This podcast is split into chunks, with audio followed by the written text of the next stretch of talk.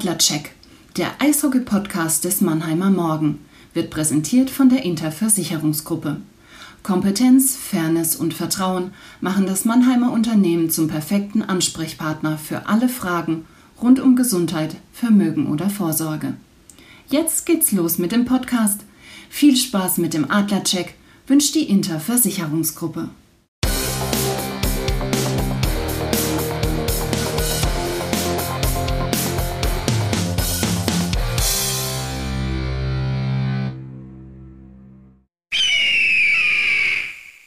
Moin Moin, liebe Eishockey-Freunde. Es gibt tatsächlich Kufensport satt. Natürlich nicht nur für die Adlerfans, aber vor allen Dingen für die äh, machen wir hier unseren Adlercheck, den Eishockey-Podcast des Mannheimer Morgen. Nachdem vor 14 Tagen mein Kollege Christian Rotter hier mit Juri Zifter, dem Adler-Teammanager, gesessen hat, habe ich heute einen ganz lieben, äh, geschätzten Gast, nämlich Philipp Köhl, einen Journalistenkollegen und Experten beim Podcast Eiszeit FM hier. Philipp, hi, grüß dich. Und du bist nicht im Studio, sondern du bist zugeschaltet unter anderem aus Corona-Schutzgründen, oder? Genau, hi Jan. Äh, ich bin vom Homeoffice quasi von mir zu Hause aus dem Arbeitszimmer zugeschaltet. Aber vielen, vielen Dank für die Einladung. Aber ich konnte ja auch gar nicht absagen. Wenn der Gastgeber Jan Kotula heißt, dann sagt man immer sehr gerne zu. Hm, das hört man natürlich gerne. Okay, schauen wir mal, äh, spätestens wenn du dann diese fünf Fragen, von denen du äh, noch nicht weißt, äh, was sie dann sind und was sie beinhalten, ob du dann immer noch so freundlich zu mir bist, aber ich glaube dann schon. Okay, ähm, wir zackern gar nicht lang, sondern gehen gleich in die Vollen, okay? Let's go. Das Eröffnungsbully. Los geht das. Philipp, derzeit hat man kaum Zeit zum Luftholen, schon sind die Adler wieder dran und an der Scheibe. Freust du dich über Eishockey satt oder hast du langsam Eishockey satt? nein, nein, es ist schon schön, jeden Tag Eishockey zu sehen. Ähm, man hat sich schon langsam dran gewöhnt, muss ich sagen, aber ich freue mich auch unglaublich darauf, wenn wieder alles in Anführungszeichen normal verläuft, sprich äh, die Spieltage hauptsächlich freitags und samstags sind und dann natürlich auch vor Fans stattfinden. Backcheck unser Rückblick. Ja, du hast schon gesagt, du freust dich dann auch, wenn es dann wieder normal ist, äh, Philipp. Jetzt ist es aber so, dass teilweise innerhalb von ein bisschen mehr als 24 Stunden äh, zwei Spiele stattgefunden haben oder auch stattfinden werden noch.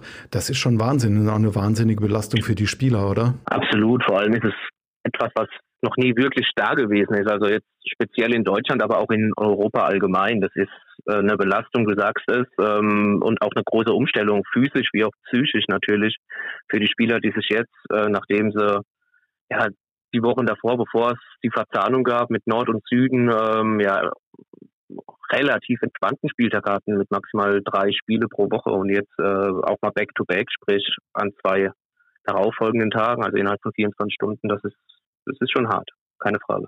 Hm. Auffällig, wenn man jetzt zurückschaut, war, dass die Adler gegen Bremerhaven nicht so richtig gut ausgesehen haben. Ne? Also schon in dem äh, Magenta äh, Sportcup hat es nicht geklappt. Dann haben sie, sie haben 15 Mal gewonnen in Serie. Dann kam das 5 zu 0 gegen die Pinguins.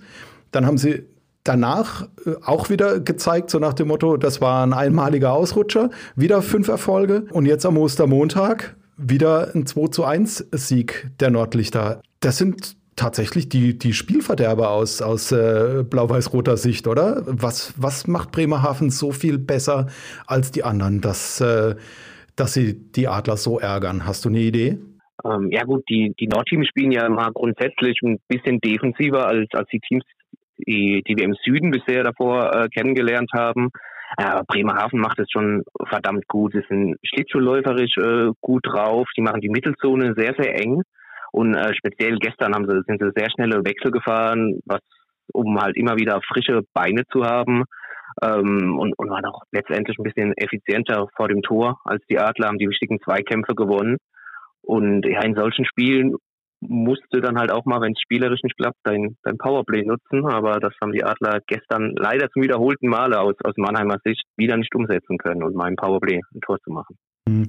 Auch da war es ja so. Also ähm, gab es eine, eine Schwächephase, dann lief es wieder einigermaßen gut und du hast es gerade angesprochen, jetzt dann äh, wieder irgendwie nicht so.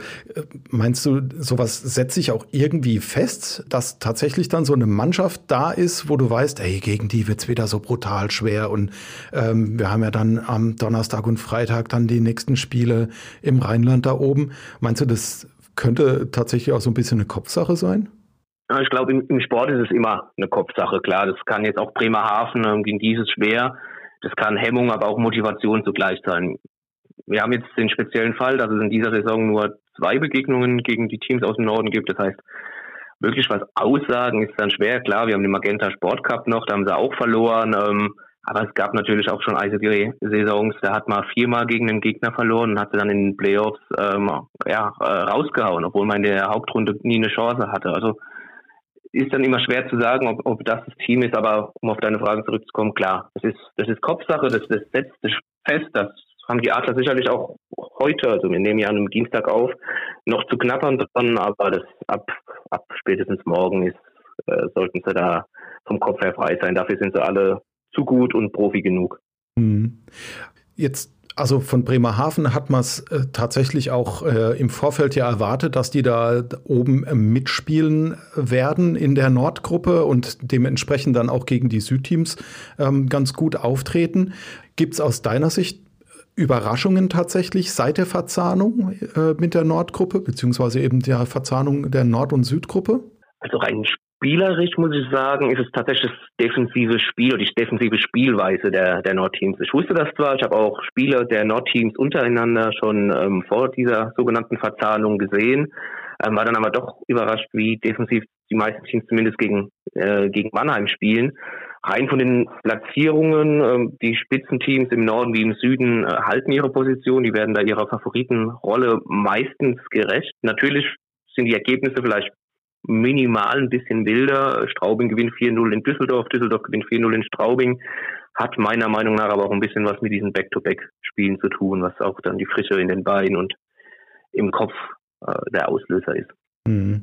Und äh, ich denke mal, dir geht es ähnlich, äh, wenn ich das Stichwort Krefeld-Pinguine nenne. Also ich habe schon einiges erlebt als, als äh, Eishockey-Berichterstatter. Wir haben auch zusammen schon, äh, wenn wir unterwegs waren, unter anderem in den Playoffs, schon einiges auch zusammen erlebt, gelitten und, und gefeiert. Aber dass man einen Spieler einsetzt, äh, der nicht auf dem Spielberichtsbogen steht, also sowas habe ich, ist mir wirklich noch nicht untergekommen. Das passt irgendwie ins Bild, das Krefeld in der Saison abgibt, oder? Total, ja. Leider, muss man sagen. Ähm, heute wurde auch wieder vermeldet, dass mit Petrakov und Kasums zwei Spieler um ihre Freigabe gebeten haben und die dann auch erteilt wurde von Krefeld. Sprich, diese beiden Spieler werden auch nicht mehr für Krefeld auflaufen für den Rest der Saison. Kann natürlich böse Zungen behaupten, das Team bricht so ein bisschen auseinander, ähm, wenn es überhaupt ein Team war von vornherein. Also leider Gottes gibt Krefeld ein sehr, sehr äh, schlechtes Bild diese Saison ab. Und da kann man nur hoffen, dass sie sich ein bisschen fangen, daraus lernen und ab der nächsten Saison dann doch wieder zumindest konkurren konkurrenzfähiger sind. Hm. Ja, du hast gerade die, die Meldung auch angesprochen. Über Agentur lief dann zumindest als Begründung dann auch noch gerade, dass äh, Ivan Petrakov ähm, darum gebeten hat, seinen äh, Vertrag äh, aufzulösen vorzeitig, weil er wohl in den sozialen Netzwerken dermaßen auch unter der Gürtellinie angegangen äh, wurde, dass er ja, dass er es einfach nicht mehr äh, irgendwie aushalten konnte. So heißt es zumindest von Clubseite. Und das ist natürlich dann auch Wahnsinn. Also dass dass Leute, die, die da unterwegs sind, so isoliert sein müssen anscheinend, dass sie, dass sie vergessen, dass halt äh, zu einem, ja, zu einem Miteinander und auch zur Kommunikation halt irgendwie Umgangsformen gehören, oder? Ja, absolut, keine Frage. Also da müssen wir jetzt drüber reden, dass das ein absolutes No-Go ist. Man darf halt auch nicht vergessen, Profisportler ja, aber es sind vor allem äh, Menschen hinter den Visieren und Helmen. Also ja, die gute Kinderstube sollte da schon da sein. Leider Gottes passiert es immer wieder, äh, dass es nicht der Fall ist und wir müssen einfach immer darauf aufmerksam machen und dagegen angehen und dagegen kämpfen. Das muss das Ziel sein, damit diese Beschimpfungen und Beleidigungen äh, einfach aufhören den mhm. Profisportlern gegenüber. Ja, das ich meine, wie gesagt, ja, aber sowas ja. ist natürlich falsch. Genau, weil, also wie gesagt, auch Rivalität auch zwischen den Mannschaften, die machen es ja auch und auch zwischen den Fans. Auch das ist ja was, was halt gar nicht stattfindet, außer äh, irgendwie vielleicht virtuell, aber ähm, auch so äh, Gesangswettbewerbe und sowas, das gehört ja tatsächlich zur, ähm, zur Liga und auch zu diesem ganzen Erleben und Erlebnis Eishockey dazu. Aber wie, gesagt, wie du schon gesagt hast, ähm, es gibt halt einfach Grenzen. Aber äh, lass uns äh, zurück zu was wirklich Erfreulichem kommen. Dem Comeback von äh, Adler-Mittelstürmer Andrew Desjardins. Das war für mich tatsächlich bis jetzt so das, das Highlight der bisherigen Saison. Ich hoffe, dass die Runde ja noch gerade für die Adler noch sehr, sehr weit geht. Ähm, bis, bis in den Mai rein. Denn wenn man schaut, also Saison aus wegen Hüftoperationen äh, war zumindest angedeutet, angekündigt. Die Adler waren da ja sehr vorsichtig, zu Recht natürlich auch, äh, haben mit der, mit der Lizenzierung äh, sich auch noch zurückgehalten, haben dann aber gesagt, nee, wir geben ihm die Chance. Und jetzt ist der Schleifer, wie ihn Pavel Gross ja äh, tatsächlich geadelt hat, jetzt ist er zurück. Zeichnet das Andrew Desjardins aus deiner Sicht aus, dass er, dass er wirklich dieses Stehaufmännchen ist, dass, dass er nicht aufgibt, bevor nicht wirklich quasi die, die letzte Chance vorbei ist? Ja, absolut. Also ähm, es zeigt auch einfach diese Führungsqualitäten, diese Leadership, wie man so schön sagt, im ISOG von Andrew Desjardins, der immer vorne weggehen will, der alles für die Mannschaft gibt. Also ganz ehrlich, persönlich hätte ich nicht damit gerechnet, dass er zurückkommt, gerade weil es eine Hüft-OP war, ähm, mhm. bei Eishockeyspielern immer eine schlimme Sache, bei Torhütern noch ein bisschen mehr als beim Feldspieler, aber allgemein keine, äh, keine schöne Verletzung, äh, die er sich dazugezogen hat. Wie du sagst, also dass er da alles versucht, das, das, das spricht einfach für ihn. Die Frage ist aus meiner Sicht allerdings, äh, wird er nochmal rechtzeitig fit, um der Mannschaft wirklich effektiv auf dem Eis zu helfen? Weil er war jetzt ja doch mit einer Hüftverletzung gut drei Monate raus, vielleicht sogar ein paar Tage mehr.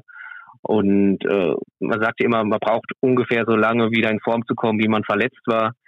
Aus Adlersicht kann man nur hoffen, dass Andrew Deschardens äh, schneller fit wird, als er verletzt war, also schneller in Form kommt und dann die Adler entsprechend ähm, ja, unterstützt und zu dem einen oder anderen Erfolg und dann vielleicht auch zum Titel führt. Hm.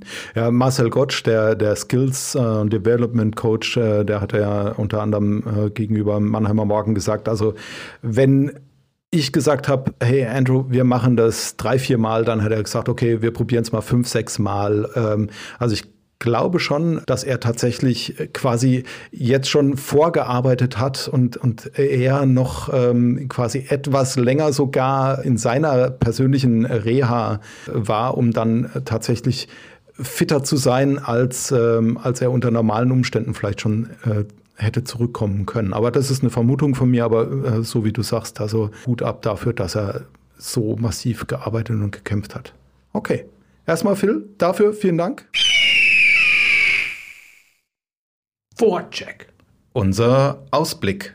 Phil, du hast schon gesagt, wir zeichnen am Dienstagabend auf. Am Donnerstag und Freitag geht es ins Rheinland nach Köln und Düsseldorf. Am Sonntag heißen dann äh, die Gegner Eisbären Berlin und tatsächlich dann äh, zweimal Krefeld. Kann aus Adlersicht da jetzt noch irgendwie was anbrennen? Das liegt ganz allein an den Adlern selbst. Also wenn sie 60 Minuten ihr Spiel durchspielen, dann sind die Adler äh, eigentlich von keinem Team in der Liga äh, zu schlagen, wenn sie das schaffen. Und wenn sie es nicht schaffen, müssen sie zumindest mal im Powerplay dann ihre Tore machen. Und ja, also wie gesagt, die Adler können sich im Prinzip nur selbst schlagen, wenn sie sich 60 Minuten voll auf, auf sich konzentrieren und ihren Spielplan verfolgen, den sie sich vor der Partie vorgenommen haben. Mhm. Und ähm, vielleicht dann gerade auch nochmal vorausgeschaut, weil das jetzt tatsächlich ja die letzten Partien sind dieser Verzahnung. Du hast schon gesagt, äh, nur zweimal gegen diesen Nordteams. Hätte es aus deiner Sicht eine, eine andere Möglichkeit gegeben? Hätte man was anders? Hätte man was besser machen können, um die Saison in Anführungszeichen gerechter zu machen? Oder ist das äh, unter den gegebenen Voraussetzungen auch Stichwort Reisetätigkeit und, und eben Corona die bestmögliche äh, Alternative gewesen, der bestmögliche Kompromiss? Ja, du hast ja schon angesprochen, also mit Blick auf die Umstände, sprich Corona, äh, ist das auch aus meiner Sicht äh, bestmöglichen Umstände äh, ja, ja, der bestmögliche Kompromiss, den die Liga da getroffen hat, den die Vereine getroffen haben. Ähm, Natürlich, es, es war eine Woche Pause zwischen den Partien zwischen Nord und Süd dann. Da hätte man noch mal fragen können, ah, hätte man da vielleicht noch mal ein, zwei Partien reinlegen können oder vorziehen können, schon mal, um dann vielleicht auch gerade hinten raus Richtung Playoffs dann vielleicht nicht zwingend Best of Three spielen zu müssen. Ich weiß, wir kommen dann noch gleich zu, aber das ist natürlich mhm. auch aus meiner Sicht und viele anderen, aus der Sicht vieler anderer nicht die fairste Variante, die dann, die man in den Playoffs spielen kann. Aber sonst, ähm, nein, äh, das war schon, das war schon ein sehr, sehr guter Kompromiss, den du da gefunden hast als Liga. Und ähm, du musst natürlich immer Corona äh, im Hinterkopf haben und sobald da was mal passiert, was dazwischen kommt, dann bricht das ganze System auseinander. Von daher ist es schon gut, dass man da die Safety-Schiene fährt quasi. Mhm. Und äh, wir haben es ja tatsächlich so, also zwei Spiele ähm, der Iserlohner mussten verschoben werden. Die sind jetzt gerade da noch äh, quasi reingefrickelt worden. Viel mehr darf jetzt aber nicht passieren, denn am 18. April endet die Hauptrunde und am 20. gehen dann die Viertelfinalserien los. Also Daumen drücken, dass jetzt nicht noch was anbrennt, ne? Absolut. Also der Spielplan ist gerade natürlich wegen der WM dann im, Mai in, in Riga in Lettland äh, sehr eng getaktet. Daumen drücken, du sagst es, das ist angesagt. Äh, auch für mich überraschend, wie gut die Mannschaften bisher äh, ohne Corona-Fälle durch die Saison gekommen sind. Man darf aber nicht vergessen, die DEL hat sehr, sehr spät mit Ende Dezember erst angefangen, den äh, Spielbetrieb aufzunehmen. Waren die, ja, die, die letzten in Europa, äh, die die Liga gestartet haben. Und ähm, ja, alles eng getaktet. Ich bin aber guter Dinge, dass, dass du das gut durchbekommen bist. Hm. Du hast die Best of Three schon angekündigt, diese kürzeste Playoff-Variante. Pavel Gross hat es mehrfach gesagt und auch die, die Spieler, mit denen man zumindest ja dann per Telefon oder per Sprachnachricht Kontakt hatte, ja, auch da nochmal zumindest nachgehakt beim leidenschaftlichen Eishockey-Menschen. Äh, Hätte es da eine Alternative gegeben? Du hast schon angesprochen, diese eine Woche Pause da zwischen Nord- und Südverzahnung. Ja, wie gesagt, das wäre möglich gewesen in Anführungszeichen oder mit Sternchen, weil körperlich ist das natürlich wieder die andere Frage, wenn du da durchspielst und dann doch diesen äh, Back-to-Back-Rhythmus dann plötzlich hast. Das ist schon ist schon ziemlich hart dafür, dass du dann eventuell äh, Best of Five dann hinten raus spielen kannst aus aus Fansicht und aus äh, ja der Eishockey-verrückten Sicht äh, keine Frage. Da wünscht man sich zumindest eine Best of Five Serie, weil es einfach fairer ist als Best of Three. Aber das, das konntest du quasi nicht, konntest du nicht gewährleisten. Ein bisschen schade war es, dass aber offensichtlich äh, nicht mal groß drüber nachgedacht wurde bei der Sitzung der 14 Mannschaften, ob man es vielleicht doch jetzt, wo man so gut durchgekommen ist, äh, ohne große Corona-Fälle, ähm, es irgendwie doch deichseln kann mit Best of Five. Mhm. Auch da mit Hintergrund, Best of Five hat natürlich den Nachteil, gibt es ein Team in Quarantäne oder kommt ein Corona-Fall und du bist gerade mittendrin in Spiel drei oder vier, dann ist es natürlich äh, blöd, diese Serie irgendwie noch fortzusetzen. Das macht die Best of Three und die engere Taktung in den Playoffs natürlich dann einfacher. Alles klar. Danke dir dafür. Crosscheck. Wir spielen Erklärbär. Wir haben jetzt mit den Begriffen Best of Three, Best of Five, Best of Seven um uns geworfen, auch schon ein bisschen erklärt, aber beim Crosscheck wollen wir ja natürlich tatsächlich Begriffe erläutern für diejenigen, die jetzt vielleicht ins, ins Eishockey erst reinschnuppern. Philipp, kannst du mal dein Bestes geben, um die Details rauszuarbeiten und äh, tatsächlich vielleicht auch die Vor- und Nachteile dieser bestimmten Playoff-Charakteristik äh, rauszuarbeiten? Ich gebe auf jeden Fall mein Bestes. Also diese Best of Three, Best of Five, Best of Seven Serie, das sind natürlich äh, Playoff-Formate, die im US-Sport ganz äh, normal sind und so ähm, ja ausgeübt werden. Bei Best of Three, was wir dieses Jahr in der deutschen Eishockey-Liga sehen werden, ähm, brauchst du zwei Siege nur, um die Serie für dich zu entscheiden. Also Best of Three, maximal drei Spiele. Das ist natürlich die Serie, die natürlich viel Interessantes birgt, aber auch viel Glückssache ist. Sprich, äh, die Teams, die ja weniger stark sind, mal, wenn man so ausdrücken möchte, oder nicht die favorisierten Teams sind, die können natürlich schon mit zwei Siegen die Serie für sich entscheiden oder anders ausgedrückt, ein gutes Team braucht mal zwei schlechte Tage und ist plötzlich äh, ja, aus den Playoffs raus, hat äh, Sommerurlaub. Ähm, obwohl sie sich vielleicht die ganze Saison äh, souverän in der Tabelle gehalten haben oben. Best of Five sind dann schon maximal fünf Spiele, sprich du brauchst drei Siege, um zu gewinnen und ist schon ein bisschen die ehrlichere Variante in, in, in diesen Playoff-Modis. Ähm, da ist es schon wahrscheinlicher, dass sich letztlich das Team mit der größeren Qualität durchsetzt und noch ehrlicher aus Sicht der Spieler, Trainer und natürlich auch Fans ist diese sogenannte Best of Seven Serie. Also vier Siege möglich, maximal sieben Spiele.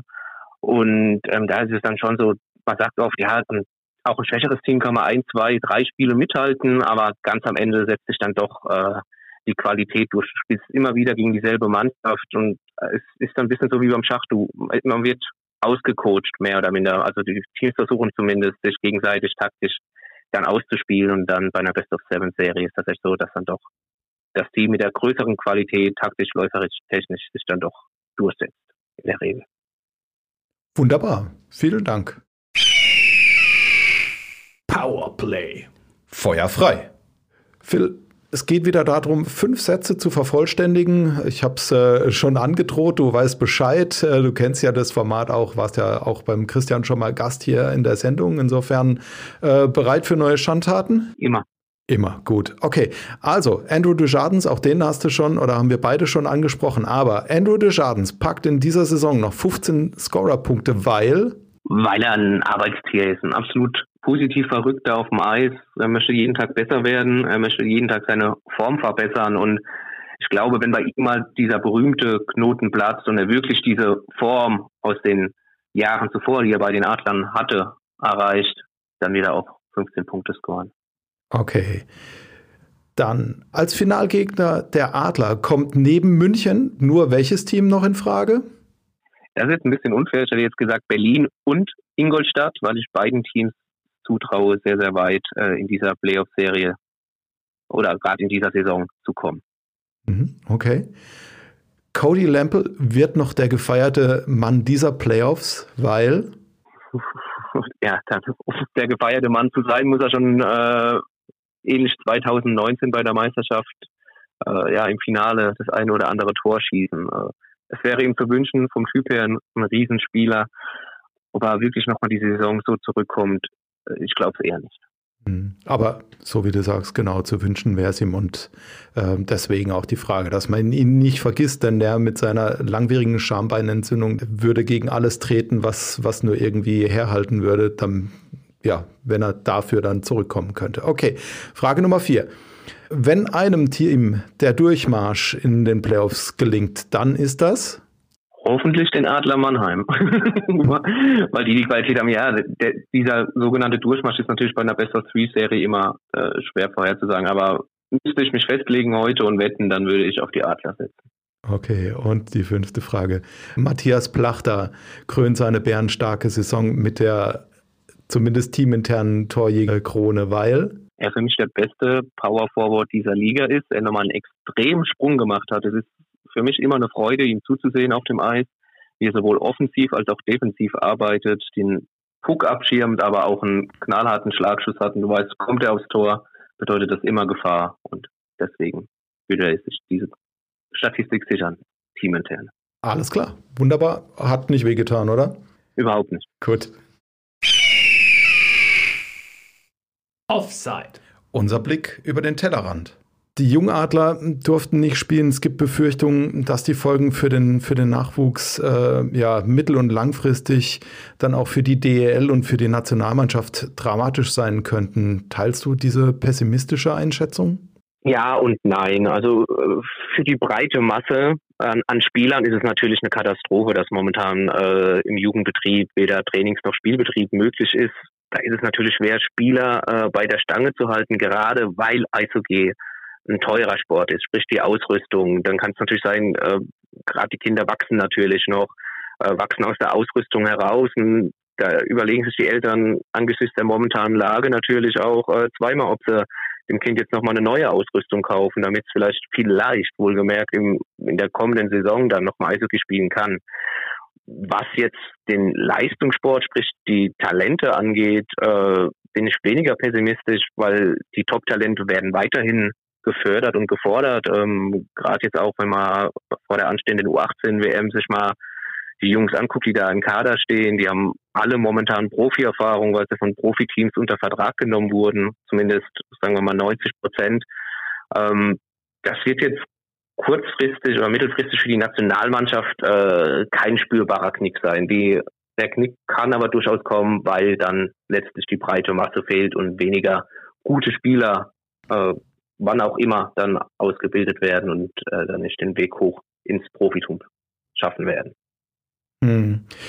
Gerade weil du ja die, äh, ja, jetzt auch die U18 angesprochen hast, beziehungsweise eben, äh, wenn man sich anschaut, äh, Talente wie, wie Seider, Stützle, siehst du da ja tatsächlich konkret dann äh, die Gefahr, dass dadurch, dass die Breite äh, dann ähm, bei, den, bei den Kindern wegfällt, dass dann eben in der Spitze weniger übrig bleibt? Gut, äh, das deutsche Eishockey war in der Spitze noch nie äh, breit besetzt, muss man sagen, aber äh, so gut bisher wie, wie, wie noch nie in der Geschichte. Ähm, du hast du hast ja angesprochen, du hast einen Moritz Seider, du hast du hast einen Tim Stütze, du hast natürlich ganz oben den, den Leon Dreiseitel, einer der besten Spieler der Welt überhaupt. Das sind natürlich auch Vorbilder für für die Kids, die momentan äh, Eishockey spielen und natürlich auch dann das Ziel verfolgen, genauso zu sein wie ihre Vorbilder, genauso auch den Sprung ins Profitum und dann vielleicht in die NHL zu schaffen. Also das ist doch so, so ein Leuchtturm und so ein Lichtblick, den es trotz der ganzen Dunkelheit momentan gibt. Hm. Also insofern dann auch, äh, der Deutsche Eishockeybund hat ja Powerplay 26 äh, äh, ja aufgestellt als Programm und da ambitionierte Ziele definiert, unter anderem, dass man eben wieder ähm, bei WM oder Olympia um Medaillen dann mitreden will, in die Weltspitze zurückkehren will. Trotz aller Widrigkeiten, die es da im Moment gibt, siehst du tatsächlich aber keine größeren Gefahren. Also wenn wir jetzt konkret von 2026 sprechen, das ist für Eishockey-Zeiten in, in fünf Jahren, das ist in absehbarer Zeit. Das ist Tim Stützle ist dann äh, 24 Jahre alt, Leon Dreiseitel ist auch noch äh, unter 30. Ähm, wir haben einen sehr guten 2004er Jahrgang, auch einen sehr talentierten 2002er Jahrgang momentan. 2003, der den Großteil der U18-Nationalmannschaft stellt, sind auch sehr gute Talente dabei, muss man sagen. Ähm, also um 2026 mache ich mir da noch keine Sorgen. Alles, was danach kommt, auch ab 30 plus, da müsste man dann gerade mal schauen, gerade jetzt durch die ganzen Umstände und ja, die fehlende Breite im mhm. deutschen Eishockey. Mhm. Gut, und dann kommt tatsächlich auch noch äh, sowas dazu wie ähm, Infrastruktur mit, mit Hallen und Co. Ne? Die Adler sind da ja tatsächlich massiv vorne dran, auch mit, dem, mit der geplanten Akademie. Aber das könnte natürlich dann auch noch sowas sein, dass ja, dass es so einen, so einen Aufschwung geben muss, äh, damit halt möglichst an vielen Stellen und an vielen Orten überhaupt die Möglichkeit besteht, mit dem Eishockeysport in Berührung zu kommen, oder? Ja, das, das ist ja bei jeder Sportart der Fall. Erfolge, gerade durch die Nationalmannschaft, äh, sind das Aushängeschild jeder Sportart und das würde natürlich extrem helfen, wenn ähm, die Nationalmannschaft da äh, Erfolge wieder feiern würde, ähnlich wie bei der bei Olympia 2018 mit der Silbermedaille. Ähm, und natürlich äh, großes Thema immer sind natürlich die Eishallen, die die sterben in den in den Kommunen und Städten und ähm, da müsste natürlich auch auf kurz oder lang äh, dieses Eishallensterben auch gestoppt werden, damit die Kinder überhaupt die Möglichkeit haben, äh, Eishockey zu spielen. Äh, vergleichsweise Basketball, man nimmt sich einen Ball und einen Korb und, und kann überall spielen. Fußball dasselbe, kannst du mit einer Dose spielen. Beim Eishockey ist es schon komplizierter. Okay, Philipp, vielen Dank.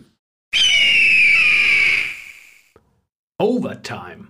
Da war noch was. Ja, da gibt es tatsächlich Erfreuliches zu berichten. Wenn man schaut, der Monomabu Lukas Kelble hat als Kapitän sein Uni-Team äh, von den Lake Superior State äh, zur Meisterschaft geführt äh, drüben in der NCC, NCCA, ja, äh, Zungenbrecher hier. Leider das Finalturnier dann ähm, der, der besten Hochschulen drüben verpasst. Phil, du verfolgst ja ähm, das, das Eishockey über dem großen Teich seit langem. Ist Lukas tatsächlich so einer, so der nächste, ich nenne es jetzt mal übertrieben ein bisschen, aber du weißt ja, Journalisten, äh, der nächste Exportschlager nach äh, Seider Stützle oder auch Marc Michaelis, den man auch nicht vergessen darf? Möglich, ja. Er, er, hat auf jeden Fall äh, den Willen und, und die Einstellung, es drüben zu schaffen, äh, über dem großen Teil, sprich äh, in der nordamerikanischen Eishockey-Welt, NHL oder AHL. Wird sich dann ein bisschen zeigen, dass er da als Kapitän die Conference Meisterschaft mit seiner Uni geholt hat, hat er sicherlich nicht geschadet äh, bei der Bewerbung in Nordamerika. Er hat von den Parallelen her, weil du gerade die Namen gesagt hast, äh, vielleicht die meisten Parallelen mit Marc Michaelis, mhm. weil er auch Kapitän der Jungadler war, weil er hochtalentiert ist, den Weg übers College gewählt hat, ungedraftet ist, aber übers College dann doch geschafft hat, äh, zumindest mal die Aufmerksamkeit mancher NHL-Teams auf sich zu ziehen. Ähm, man muss dann letztlich abwarten jetzt, was in diesem Sommer passiert. Auch das haben wir öfters schon angesprochen, Corona-bedingt eine sehr verrückte Zeit. Ähm, ob er da ein Angebot bekommt oder, was er sich auch vorstellen kann, auch wieder nach Deutschland zurückzukommen. Mhm. Eventuell auch dann zu den Adlern. Ja, genau. Also, äh, wenn ich das noch richtig im Hinterkopf hatte, ähm, Adlermanager Jan-Axel Alavara hat ja auch sich auf jeden Fall den, den Kontakt mal warm gehalten. Ne? Wäre ja auch doof. Ähm, ihr hattet ihn ja auch schon bei, bei Eiszeit FM, wo er gesagt hat, äh, so zwei bis drei Jahre im Voraus, bis äh, so ein Vertrag unterschrieben ist, äh, hat man ähm, die Spieler dann schon auf dem Radar. Also insofern Siehst du eine, eine Möglichkeit, dass die Adler zuschnappen? Es ist definitiv gegeben. Also wie du ja gesagt hast, der Kontakt ist da. Ähm, den pflegen die Adler, äh, seitdem Jan Axel Alavara, Pavel Groß und Co. bei den, bei den Mannheimern übernommen haben. Ähm, die Kontakte pflegen sie immer sehr intensiv. Ähm, eine Möglichkeit ist da. Ähm, Lukas Kelbe hat aber auch gesagt, äh, er hört sich alles mal an. Sprich, es kommt darauf an, was die Adler ihm bieten. Er möchte halt viel Eiszeit haben ein, ja, ein Gut, was er als junger Spieler einfach braucht. Wenn die Adler ihm jetzt nur Position 7 oder 8 oder 9 ja in der Verteidigung anbieten können, wird es natürlich schwer, ihn vielleicht von einem Zurückkommen nach Mannheim zu seiner Geburtsstadt äh, zu überzeugen. Hm. Aber auch da äh, hat man ja den, äh, den Eindruck, beziehungsweise die Vergangenheit hat es ja gezeigt, dass die Adler dann auch ja sehr ehrlich damit umgehen und tatsächlich eventuell dann äh, auch sagen, guck erstmal, dass du noch zwei Jahre oder sowas bei einer anderen Mannschaft unterkommst, aber du weißt, wir verfolgen dich weiterhin und ja, wenn du, wenn du weiterhin deinen Weg da so gehst, dann äh, ja, ist dann deine Position eben auch im, im Adlerkader möglich, ne? Ja, absolut. Also die, diese Begebenheit ist immer gegeben äh, bei Mannheim, genauso wie du es wie du es ausdrückst. Man darf bei Lukas Kelpe natürlich nicht vergessen, er ist jetzt kein, kein ganz junger Spieler mehr. Durch seine vier Jahre auf dem College hat er natürlich auch viel Erfahrung gesammelt und äh, strebt jetzt die 24 Jahre schon an. Da hat er natürlich auch schon eine gewisse Erfahrung und äh, ist jetzt nicht mehr der, der vielleicht am Ende auf dem Eis noch ist und, und die Pucks wegräumt nach dem Training, weil es definitiv jüngere Spieler im Kader geben wird, egal bei welcher Mannschaft er unterschreibt. Aber ganz klar, äh, die Zeit zur Entwicklung muss man ihm trotzdem geben und die Adler werden genau das Auge drauf werfen, entweder direkt vor Ort, weil er bei den Adlern unterschreibt, oder dann halt bei einem anderen Team. Oder, was wir auch natürlich anfangs gesagt haben, er setzt sich direkt in Nordamerika durch, was auch passieren kann, aber wie bereits gesagt, da muss man erstmal den Sommer abwarten. Okay, Phil, ganz, ganz lieben Dank für deine Expertise. Und damit wären wir tatsächlich auch schon mal wieder.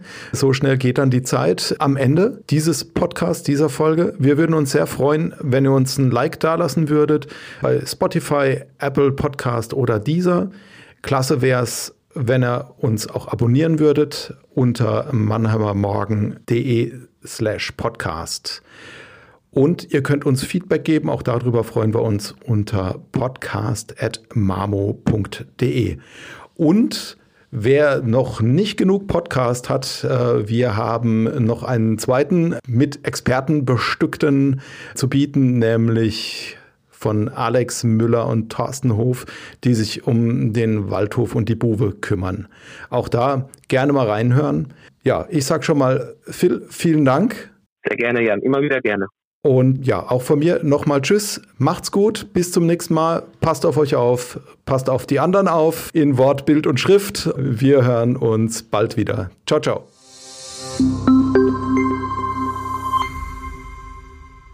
Ein Podcast des Mannheimer Morgen.